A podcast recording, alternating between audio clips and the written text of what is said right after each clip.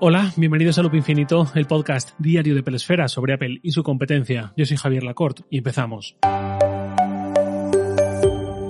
2020 pasará la historia de Apple como el año del debut de Apple Silicon, el año en el que los chips diseñados por la propia Apple llegaron al Mac y cerraron el círculo, por decirlo de alguna forma. Vimos los tres primeros Mac ARM, los tres del segmento de gran consumo, de uso doméstico, y ahora en 2021 seguramente veamos, si no todos, casi todos los modelos que faltan por dar el salto, dirigidos ya a usuarios más exigentes o profesionales. Los que hemos visto hasta ahora, MacBook Air, MacBook Pro 13 pulgadas en su versión base de dos puertos y el Mac Mini, han llegado con un rediseño nulo o prácticamente nulo respecto a sus variantes Intel que ya conocíamos. Le han quitado el ventilador al Air y el Mini ahora está medio vacío por dentro, pero a simple vista son prácticamente imposibles de diferenciar de sus predecesores. Esto me lleva a un tema del que he hablado a menudo en este podcast y es la inmovilidad, el estatismo de Apple en cuanto al rediseño de los Mac.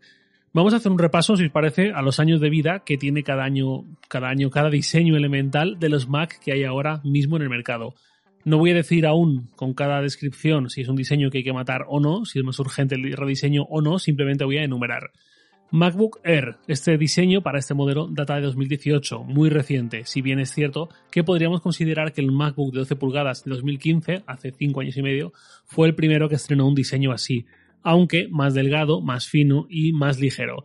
Pero creo que podemos considerarlo como el origen auténtico de este diseño de MacBook Air, es decir, 2-3 años o 5-6 años según a qué miremos. MacBook Pro, tanto de 13 como de 16 pulgadas. Tenemos que irnos a 2016, cuando se estrenó con este diseño, con los puertos USB-C, la Touch Bar, etc.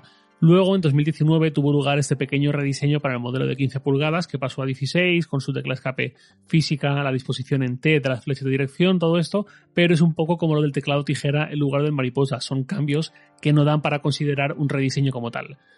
Luego, iMac, mi favorito seguramente en cuanto a diseño estático. El iMac lleva desde 2012 con el mismo diseño y si solo lo miramos por delante, sin asomarnos a los laterales, podríamos estirar esta raíz hasta 2009, que fue cuando llegó el iMac de aluminio unibody, que de frente es idéntico. E incluso si nos ponemos poco dogmáticos, el iMac de 2007 ya era prácticamente el mismo, solo que con otra proporción de pantalla y las esquinas de los marcos del propio panel más redondeadas, con todo el bisel plateado, etc.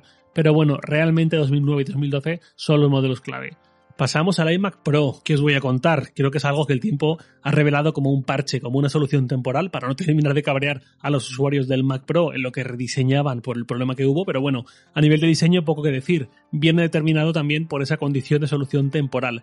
Ahora con Apple Silicon ya no lo sé, pero desde luego si Apple no hubiese tomado esta decisión y siguiéramos con Intel, tendría clarísimo que el iMac Pro ya no iba a tener ninguna renovación y simplemente ocupó un hueco durante un tiempo. Veremos.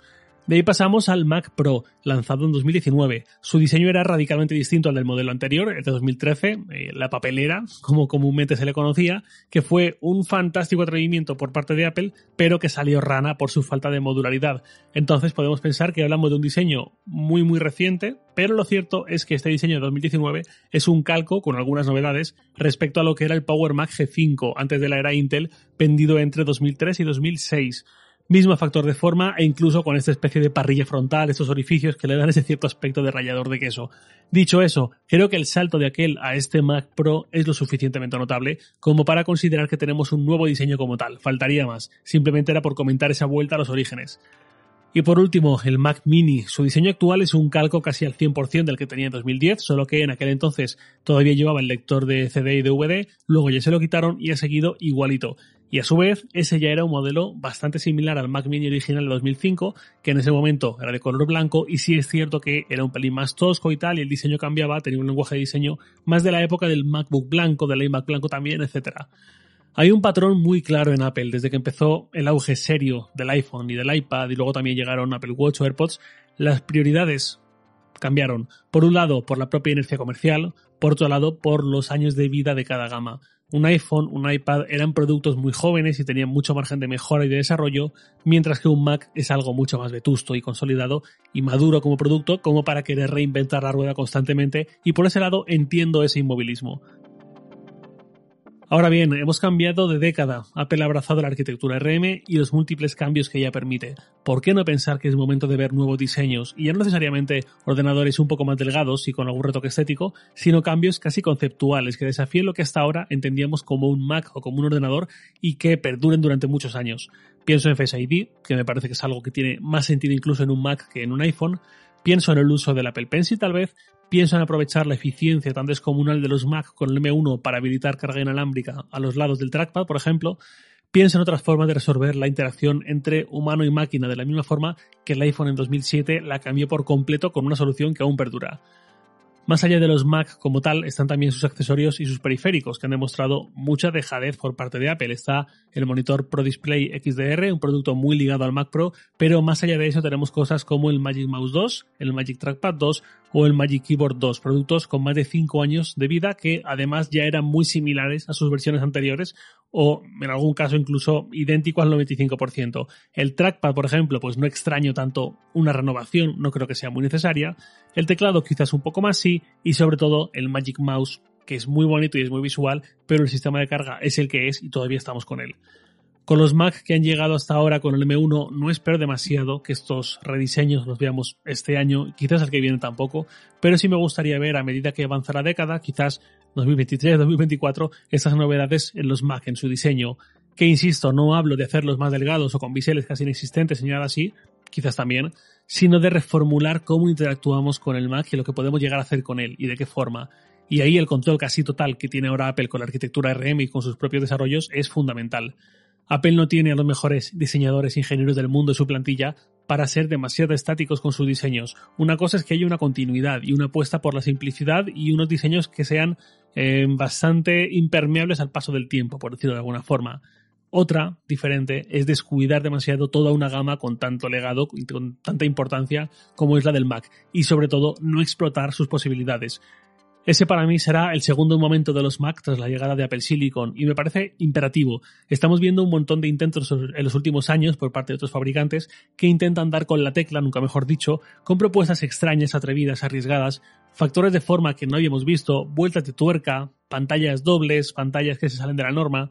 Apple no es de hacer ese tipo de cosas, ya sabéis que Apple en realidad es comedida e incluso lenta para los grandes cambios, y cuando lanza algo suele no tener vuelta atrás, la mayoría de veces al contrario que muchos otros fabricantes que lanzan muchas novedades, muchas muy diferentes, y la mayoría ocurre al revés. Tienen que retirarlas, tienen que deshacer sus pasos para centrarse en la única propuesta que ha funcionado un poco. Y de esa forma esperan pues eso, dar en algún momento con la tecla y mm, apostar por esa solución que el mercado ha más o menos validado. El mercado de relojes inteligentes creo que es un ejemplo fantástico de esto, de esta actitud y de esta dualidad entre Apple y el resto de fabricantes. Pues espero que Apple no demore demasiado esa vuelta de tuerca extra antes de que sea otro quien, insisto con la expresión, dé con la tecla. Vamos cerrando con una pregunta de Luis Prieto, arroba Lapdroid. Me dice, hola Javier, ¿podías hablar en un episodio sobre iCloud.com? ¿Alguien lo usa? ¿Qué hay de su diseño? ¿Sirve para algo? ¿Es un desarrollo olvidado por Apple? ¿Qué le falta? Saludos, Luis Prieto. Pues muchas gracias, Luis. iCloud.com, la web de iCloud, preguntas si alguien lo usa, si sirve para algo, si es un desarrollo olvidado por Apple.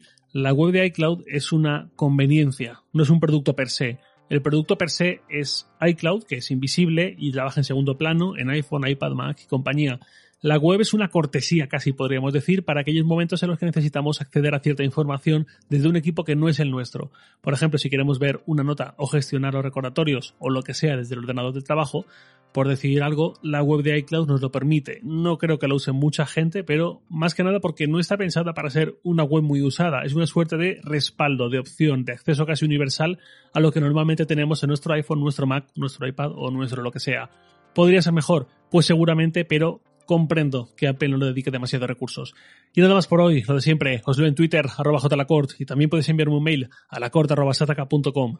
Loop Infinito es un podcast diario de Peresfera, publicado de lunes a viernes a las 7 de la mañana, hora española peninsular, presentado por un servidor Javier Lacort y editado por Santi Araujo. Un abrazo y hasta mañana.